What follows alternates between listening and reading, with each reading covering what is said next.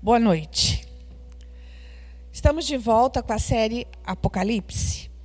É, quando a gente gravou essa série, bem no início da pandemia, nós falamos que nós iríamos fazer toda uma sequência apocalística e não iríamos falar das igrejas de Apocalipse. E depois nós voltaríamos para falar de cada uma das igrejas.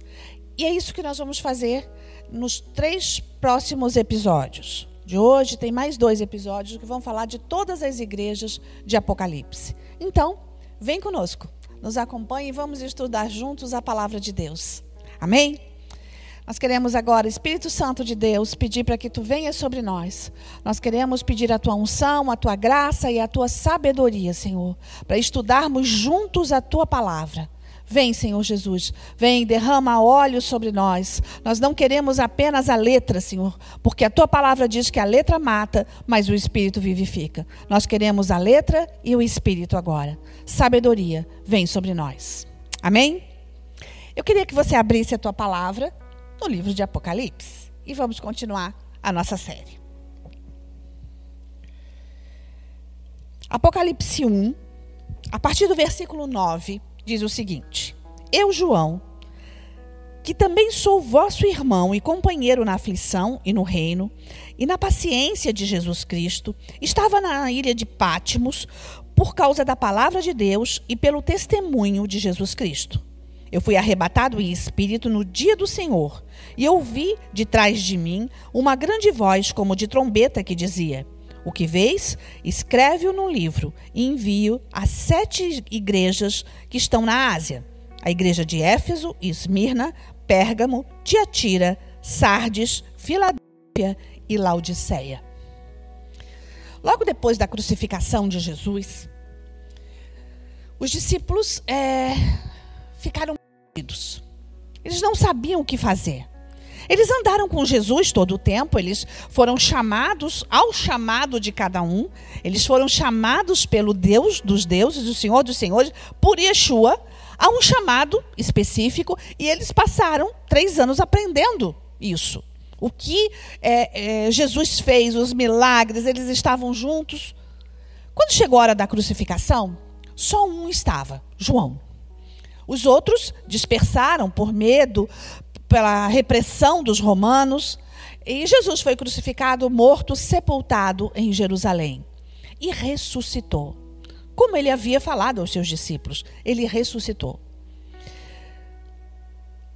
Houve uma festa em Jerusalém. Logo depois disso, 40 dias depois da Páscoa, houve uma festa em Jerusalém. E era a festa dos tabernáculos, era a festa da colheita. E veio pessoas de todos os lugares, de todas as províncias, de todas as nações, da Ásia principalmente, da Europa, vieram porque era a grande festa de Pentecostes.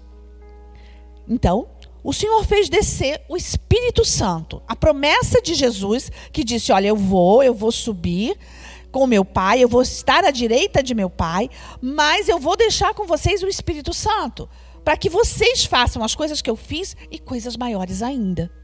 E foi isso que aconteceu.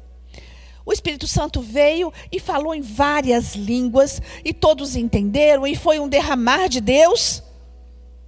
Mas e aí? As pessoas receberam a palavra de Deus, as pessoas voltaram para as suas cidades, as pessoas voltaram para as suas províncias, e como alimentar essas pessoas agora? Eles não tinham uma noção do que era igreja. Eles não conheciam essa palavra igreja e eles não conheciam o conteúdo dela. Eles não sabiam como é que fazia. Então eles foram fazendo segundo sabedoria. Então, João começou a pregar o evangelho como todos os outros apóstolos. Ele começa a pregar o evangelho, ele ministra o evangelho de Jesus e por causa disso ele é preso.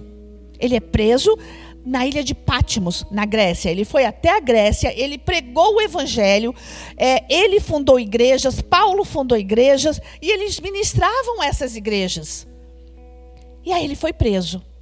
E quando ele é preso, o Espírito Santo veio sobre ele com uma visão arrebatadora e diz: Olha, eu quero que tudo que você vê, tudo que você ouvir aqui, você escreva e mande para as igrejas. Então já existia uma igreja, já existia a igreja primitiva.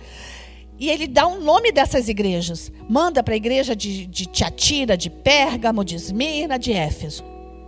E foi o que ele fez. Vamos continuar no texto para a gente ver a visão. Eu me virei para ver quem falava comigo. E viramos, virando-me, vi sete castiçais de ouro. E no meio dos sete castiçais, um semelhante ao filho do homem, vestido até os pés de uma veste comprida e cingido pelo peito com um cinto de ouro. E a sua cabeça haviam cabelos que eram brancos como a lã, branca como a neve, e os olhos como chama de fogo, e os seus pés semelhante a latão reluzente, como se tivesse sido é, refinado numa fornalha, e a sua voz como a voz de muitas águas. E ele tinha na sua destra sete estrelas, e na sua boca saía uma, agulha, uma, uma aguda espada de dois gumes, e o seu rosto era como o sol quando na força do resplandecer, ou ao meio-dia. E eu, quando o vi, caí aos seus pés como morto. E ele pôs sobre mim a sua destra e disse-me: Olha a visão que ele teve. Ele viu um ser que ele não sabia quem era, que tinha o cabelo branco como a neve, os olhos como chama de fogo, da boca sabia uma espada com, afiada com dois gumes. Ele viu e ele ficou tão apavorado que ele desmaiou. Ele falou: Eu caí como morto. Porque ele desmaiou, ele perdeu o sentido. Era algo muito é, aquém do que ele podia imaginar. E aquilo que ele viu era Jesus. Era a figura de Jesus. Os pés como latão reluzente, era o próprio Deus, era Jesus daquela forma, aparecendo com toda a autoridade daquela forma. E ele disse: Olha, escreve o que estás vendo. Então, não temas. Eu sou o primeiro e o último, e o que vive. Fui morto, mas eis que estou vivo para todo o sempre. Amém e amém. E tenho as chaves da morte e do inferno. Escreve as coisas que tem visto e as que são, e as que depois dessas hão de acontecer. O mistério das sete estrelas que viste na minha mão, na minha destra, e dos sete castiçais de ouro. As sete estrelas são os anjos das sete igrejas, e os sete castiçais que vistes são as sete igrejas. Os anjos das sete igrejas eram os sacerdotes os pastores dessas igrejas. E ele diz: Olha, é para esses que você tem que escrever. E os sete castiçais eram o menorá. Os castiçais que estavam em cada uma das igrejas, o menorá que estava em cada uma das igrejas. E esse menorá, ele tem chamas.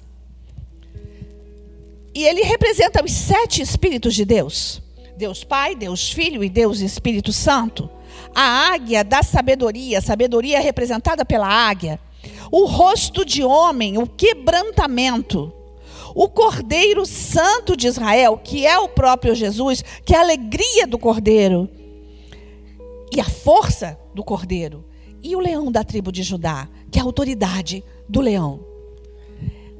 Cada igreja tinha um dos castiçais. E esses castiçais tinham sete chamas acesas. E as sete estrelas eram as igrejas. E ele disse: Olha, escreve aos anjos dessas igrejas. E foi isso que João fez. Então nós vamos ver o que, que o Senhor fala à igreja de Éfeso. A igreja de Éfeso fica hoje na Turquia.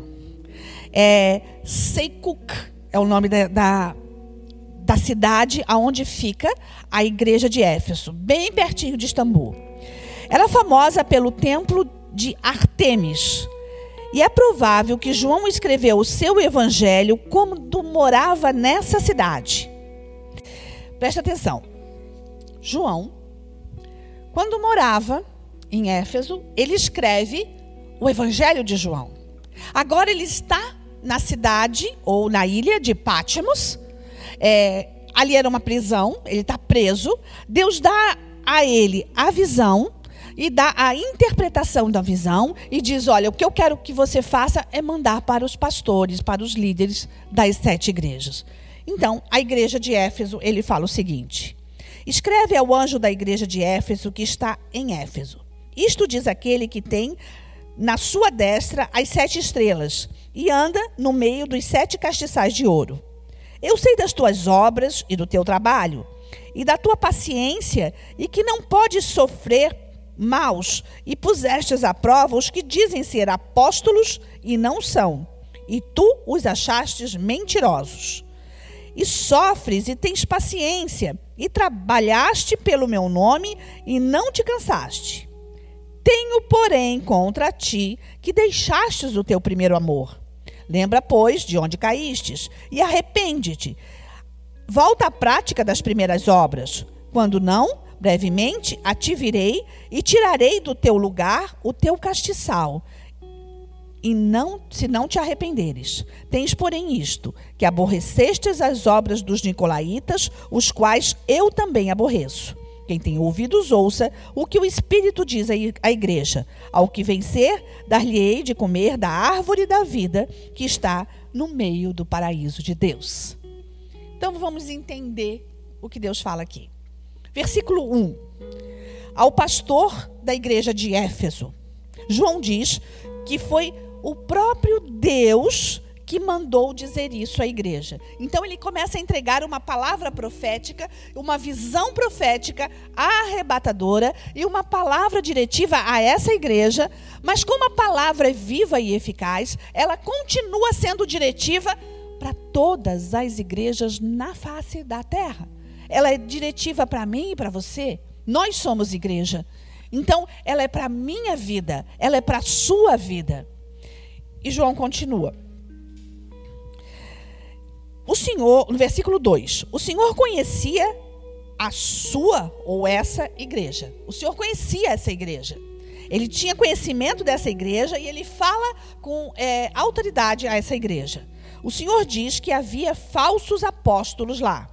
Apóstolos são aqueles que são enviados por Deus por Deus para abrir igrejas. Na verdade, são missionários.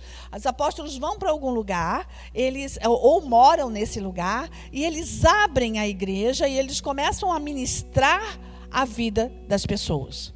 E ele fala: Olha, eu tenho contra ti, e tu também não gostas disso, tu botastes esses homens à prova, porque eles chegam dizendo que são, mas não são. Por quê? Porque é fácil uma pessoa chegar e dizer: Olha, eu sou pastor. Eu fui pastor lá, não sei aonde, não sei aonde, e eu vou continuar sendo pastor aqui. E não é desse jeito. O pastor, o apóstolo, ele é levantado por Deus. E o apóstolo é aquele que abre a igreja. E ele disse: Olha, vocês botaram esses à prova e eles não foram aprovados, porque eles eram mentirosos. E o Senhor aprova isso que eles fizeram. O Senhor aprova a autoridade deles. Mas ele continua. Versículo 4. Abandonastes teu primeiro amor. Era Jesus. Sabe quando a gente se converte? A gente quer converter o mundo. A gente fica tão feliz que a gente quer que todas as pessoas tenham aquilo que a gente recebeu. A gente quer que todos sejam salvos. Hoje, a gente continua querendo. A grande diferença é que a gente não tem mais o vigor do primeiro amor. Aquela paixão arrebatadora que você quer falar de Jesus para todo mundo. Não, você começa a se acomodar. E o Senhor disse: Olha, eu tenho contra ti isso. Tu abandonastes o teu primeiro amor. Tu abandonastes a tua paixão por Jesus, por mim. Tu abandonastes. Olha, olha onde caístes. Arrepende-te e volta à prática do primeiro amor. Está diferente de hoje? Não, né? Arrepende no versículo 5 e volta à primeira paixão por mim. Vê o que te fez acomodar, rejeita e deixa. O que, que te fez acomodar? Doutrina? Estrutura? Chamado? Ministério? Ou simplesmente você passa a ser banco todos os domingos, achando que o pastor está ali para te servir Então você é servido todos os domingos.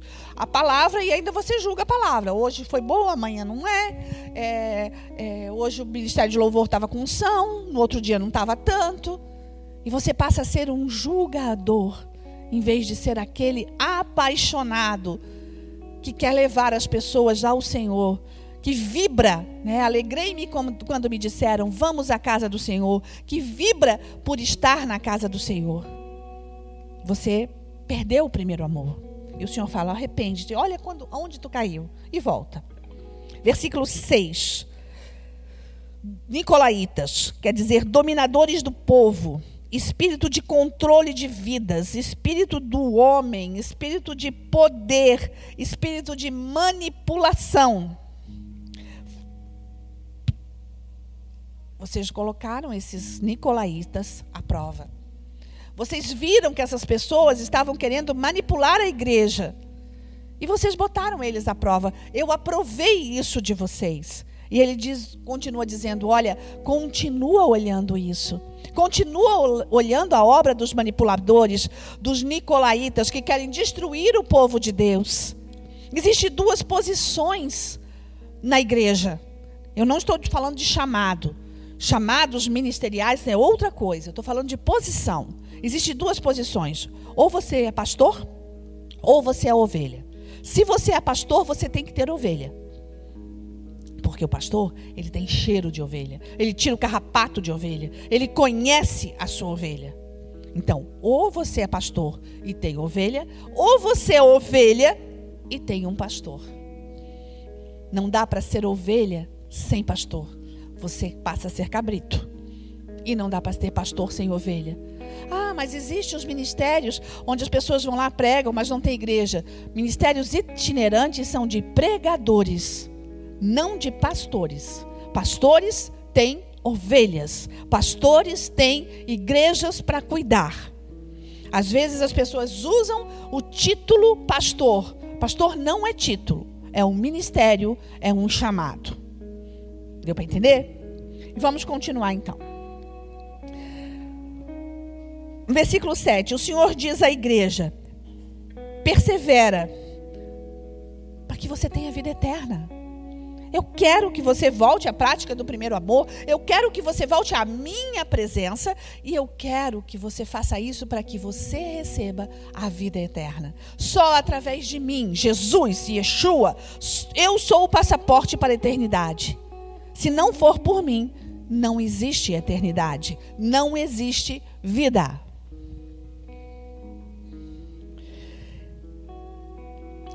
Versículo 5: candeeiro, castiçal, a luz. Se não for assim, eu vou tirar o teu candeeiro. Eu vou tirar esse candeeiro. Eu vou tirar este castiçal de você. E ele não está falando no objeto. Ele está falando nos sete Espíritos de Deus. Eu vou tirar o Espírito Santo de você. E você vai morrer. Porque sabedoria não vai ter mais, porque a alegria do cordeiro não vai existir mais, porque autoridade do leão não vai existir mais, porque o Espírito Santo não vai estar mais ali. Jesus se retira, Deus se retira da igreja, os sete Espíritos de Deus são retirados. Não é um objeto que vai ser retirado, esse objeto representa os sete Espíritos, mas os sete Espíritos estão no seio da igreja de Deus. Ele disse: Olha, se você não se arrepender, eu tiro o espírito de você e você vai morrer. Vamos conhecer um pouquinho mais de Éfeso. Depois do ministério de Paulo, Éfeso se tornou o centro do cristianismo para os próximos 200 anos. Éfeso é situada na Turquia. Hoje é uma cidade muçulmana e aproximadamente 500 quantas pessoas convertidas existem nessa cidade no dia de hoje? Para não sei quantas mil pessoas, eu não tenho a, a, Parece que são mais de 60 mil pessoas, eu não tenho a, a conta certa. É muita gente para poucos cristãos. Isso já acontecia no tempo de Paulo. A gente vai ver isso. No tempo dos apóstolos, Éfeso era a terceira cidade do Império Romano. Somente Roma e Alexandria eram as maiores cidades. E haviam potestades que cuidavam dessas cidades, espíritos territoriais. Em Roma, Maria, a mãe de Deus. E você vai entender como Maria foi ser potestade em Roma. Alexandria. Se você é do estado de Santa Catarina, você conhece. Ou você não tem conhecimento disso, mas você é de Santa Catarina. Santa Catarina é de Catarina de Alexandria. Nós temos esse nome por causa de Catarina de Alexandria. E a potestade que regia Catarina de Alexandria é, era da, a, a, da mulher que tinha muitas tetas. Muitas tetas. Nós vamos ver quem era. Ela era da, da cidade de Éfeso e se chamava Diana dos Efésios. Diana dos Efésios era um espírito de mulher, é, uma imagem onde ela tinha várias mamas. E ela era adorada. Diana era adorada em Éfeso. Diana era adorada na Grécia. Diana era adorada até em Roma. Tanto é que a imagem de Diana foi tirada da cidade de Éfeso e hoje ela está na Capela Sistina. Se você for na Capela Sistina, você vai ver a imagem original lá, dentro da Capela Sistina. E parece estranho, porque ela fazia parte da mitologia grega. Mas é, a idolatria está toda misturada. Né? Então, ela está lá, na Capela Sistina. O espírito territorial principal sobre Éfeso era Diana dos Efésios, também chamada de Artemis em grego. Ela só mudava o nome. Era a mesma potestade. Seu templo foi uma das sete maravilhas do mundo antigo. Então ela era muito adorada, ela era muito respeitada. Seus seguidores lhe chamavam de magnífica, grande deusa, salvadora, rainha dos céus. Quando Paulo chegou, essa potestade foi enfraquecida pelo evangelho. Esses demônios que estavam debaixo do seu poder tiveram de sair, e a idolatria enfraqueceu, caiu. E as oferendas à deusa Diana também caiu. Éfeso passa a se tornar é, uma igreja forte. A igreja verdadeira de Éfeso começa a crescer. Ela começa a tomar forma dentro da cidade de Éfeso. Os apóstolos ministravam, João ministrava ali, João morava em Éfeso. E Paulo ia até a igreja de Éfeso para ministrar. Ele manda cartas a Éfeso. O livro de, de Éfeso foi escrito por Paulo, eh, de Efésios, foi, foi escrito por Paulo. Uma carta à igreja de Éfeso. Então, essa igreja se torna uma igreja forte. E ela passa a ser referência na cidade de Éfeso. E olha o que acontece. Quando Diana foi enfraquecida pelo evangelho, Satanás criou o que se chama de engano adaptativo. João e Maria moravam em Éfeso após a crucificação. Lembra quando Jesus morreu? Quando Jesus estava na cruz, ele olha para João e ele, no olhar dele, ele diz: Olha, cuida dela para mim. Ela não era mãe de João. Ela não era mãe natural de João. Mas João assume Maria como filho e já que Jesus tinha morrido, ele ressuscitou, mas ele subiu aos céus. Então João pega Maria para cuidar. E ele vai para a igreja, para a cidade de Éfeso, quando funda-se a igreja de Éfeso, na casa de Maria. A primeira igreja foi aberta na casa de Maria, que era mãe de Jesus. Aí Diana né, que era que tinha um templo magnífico, que era a, a, a, uma das sete maravilhas do mundo, ela começa a enfraquecer. Então o diabo troca. Por quê? Porque Maria morre na cidade de Éfeso. Maria envelhece e morre na cidade de Éfeso e é enterrada no terreno da casa. Então, essa, essa história que Maria subiu aos céus, a assunção de Maria, isso não é verdade. Os restos mortais de Maria estão na cidade de Éfeso, aonde foi a igreja de Éfeso, que hoje são ruínas, ruínas bem cuidadas, mas ruínas. Existe então a casa de Maria, né, as ruínas da casa de Maria e o túmulo de Maria. Muito fácil trocar isso. Muito fácil trocar essa potestade. Olha só. Seria fácil fabricar uma falsa Maria dentro do cristianismo que seria capaz é, de, de se tornar a rainha dos céus. Diana era a rainha dos céus, ela enfraquece. Então Maria passa a ser a rainha dos céus, para fazer milagres, aparições e receber a adoração dos cristãos que deveriam adorar apenas Jesus. Aí passa a se adorar quem? Maria.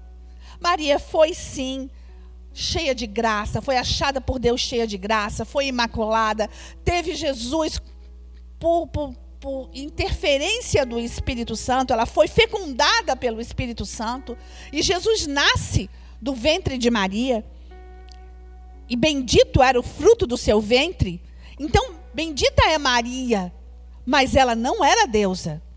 Aí o que o diabo faz? Tira Diana e coloca Maria, e Maria passa a ser rainha dos céus. Maria não tem culpa disso. Maria morreu.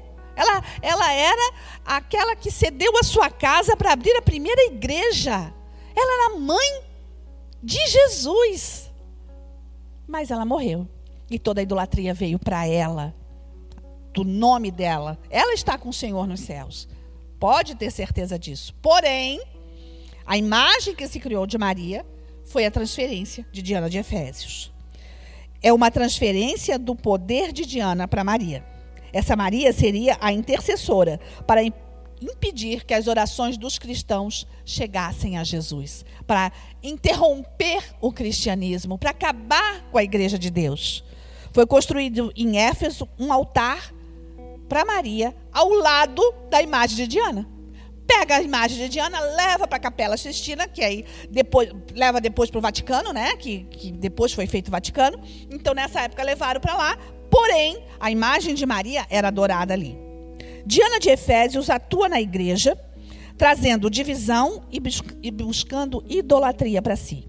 Sua imagem de mulher de muitas tetas atuam hoje na igreja, ainda com as várias denominações, as várias visões, os vários nomes de igrejas, várias placas, é, e faz com que os crentes não concordem com alguma coisa e passe para outra igreja, ou seja, passa para outra mama e vai de mama em mama e não tem referência.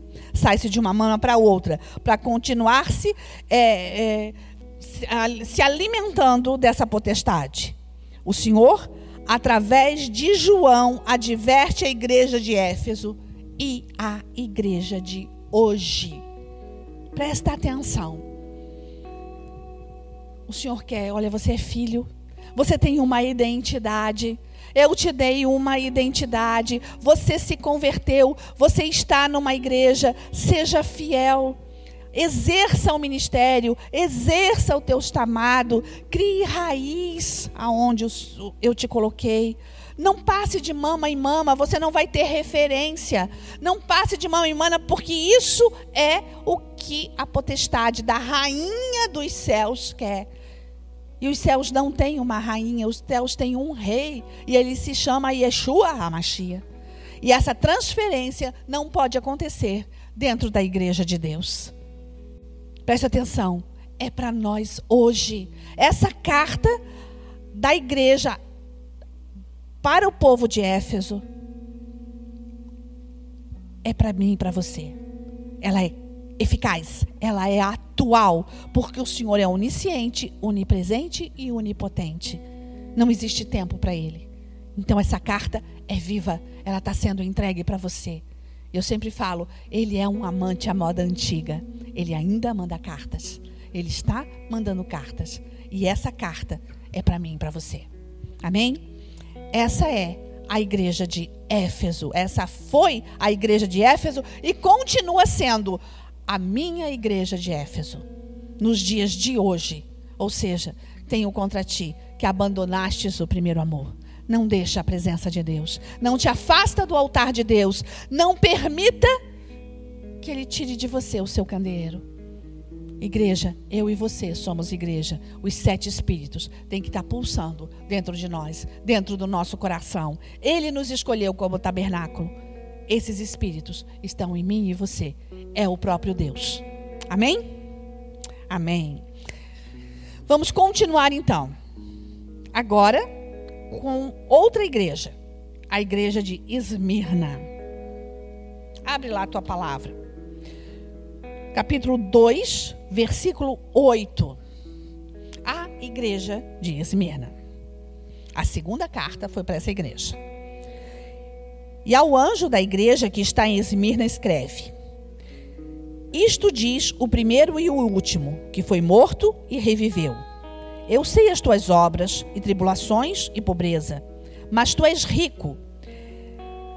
E a blasfêmia dos que diz, se dizem judeus e não são, mas são sinagogas de Satanás. Nada temas das coisas que hás de padecer Eis que o diabo lançará alguns de vós na prisão, para que sejais tentado, e tereis uma tribulação de dez dias. Se fiel até a morte, e dar-te-ei a coroa da vida. Quem tem ouvidos, ouça o que o Espírito diz às igrejas. Ao vencedor, não receberá o dano da segunda morte. É complicado. Apocalipse é um livro cheio de símbolos, né? Então vamos entender essa carta à igreja de Esmirna. Hoje é a atual Izmir, também na Turquia, na Turquia asiática. Izmir, Esmirna era uma cidade do Mediterrâneo e ficava a 60 quilômetros de Éfeso. Era bem pertinho de Éfeso. Então vamos lá. Primeiro é o anjo da igreja, então é o pastor da igreja. Versículo 9. Era uma igreja pobre, realmente pobre, de poucos recursos. O Senhor diz que ela é rica no espírito, mas ela tinha poucos recursos. Lá haviam servos de Satanás se fingindo de crentes que oprimiam a igreja.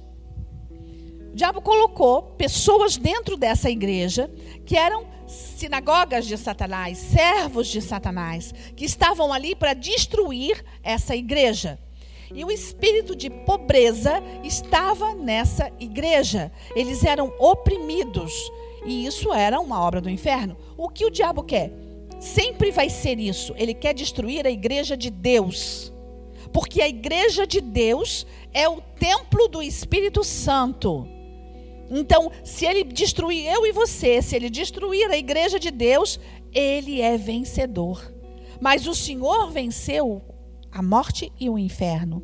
Ele tem as chaves da morte e do inferno. E até para nos tocar, ele tem que pedir permissão para o Senhor. E o Senhor também deixa para que nós possamos ser tratados. Olha o que acontece com essa igreja. Versículo 10.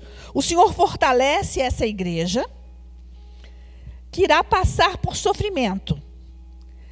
Eles seriam postos à prova. Mas Poxa, mas não é a igreja de Deus? Por que, que precisa ser posto à prova? Porque existe uma igreja perseguida. Essa igreja é real. Talvez eu e você não tenhamos tanta noção do que é uma igreja perseguida, porque nós estamos num país livre. É, nós somos uma nação livre. O nosso presidente, independente de você gostar dele ou não, hoje o presidente desta nação deu legalidade ao Senhor Jesus. Ele disse: Deus acima de tudo, acima de todos. Ele deu legalidade. O Estado é laico. Então nós temos liberdade de poder estar tá aqui. Eu estou aqui no centro da cidade com o microfone na mão, filmando, ministrando e vai passar no YouTube.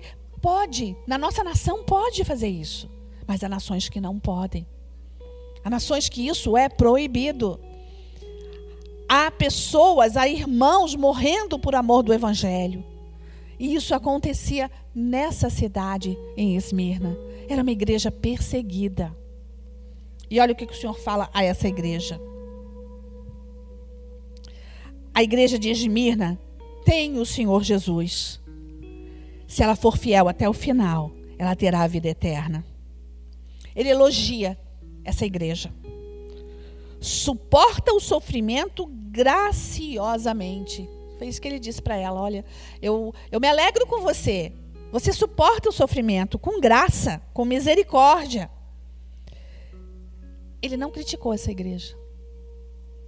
A maioria das igrejas de Apocalipse ele faz uma crítica e nós vamos ver isso. Mas essa igreja de Esmina ele não criticou. Instrução: seja fiel até a morte. E a recompensa que ele dá a essa igreja? A coroa da vida. Os crentes de Irmina, Esmirna eram verdadeiros obreiros, mas sofriam grande perseguição.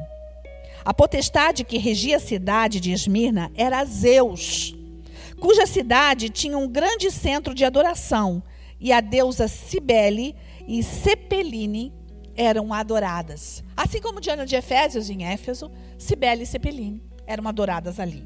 E Zeus era o senhor dessa potestade. Deus, Zeus é um deus da mitologia grega que, representa poder, força, é, e se dizia o pai de todos os homens e até dos deuses. Cibele Cepelini, mesmo é, é, a mesma adoração de, de Diana, elas recebiam. O templo delas eram é, muito frequentados é, e elas traziam divisão, tranqueira. É o mesmo que tranca a rua. O espírito de tranca-rua. O espírito que impede o emprego, os negócios, que se opõe ao trabalho. Que se opõe ao trabalho. Lembra que ela era uma igreja pobre? Esse espírito estava ali. E tudo que eles faziam não prosperava. Mas mesmo não prosperando, eles perseveravam, eles buscavam ao Senhor. E o Senhor não os critica. Lá em Éfeso, ele diz assim: Olha, eu tenho contra ti que tu abandonastes o primeiro amor. Aqui em Esmirna ele diz assim: olha, vocês são pobres de, de recursos, mas vocês são fortes no espírito, vocês são ricos no espírito. Eu amo vocês. Continuem, continuem. E essa palavra é para a igreja hoje. Independente de recursos, independente de grandes templos. Hoje, para que grandes templos, né? Estamos ministrando para câmeras, e essas câmeras estão levando nos templos do Espírito Santo, que são pessoas, tabernáculos, pessoas que estão recebendo isso. Porque o Senhor disse que, olha, as quatro paredes, elas são só sede onde se reúnem as igrejas. Mas eu e você somos igreja. É isso que ele quer. Ele quer a presença. E ele disse: Olha, se vocês perseverarem até o fim, eu darei a vocês a coroa da vida, e eu não retirarei de vocês o, taberna, o, o, o, candeeiro, eu não tirarei de vocês o castiçal de ouro, eu não tirarei de vocês as chamas, vocês são chamas acesas, incendeiem a terra. Palavra, a igreja de Apocalipse. Ok? Grande beijo, nos vemos no próximo episódio com as outras igrejas. Beijo no coração, nos vemos lá. Tchau!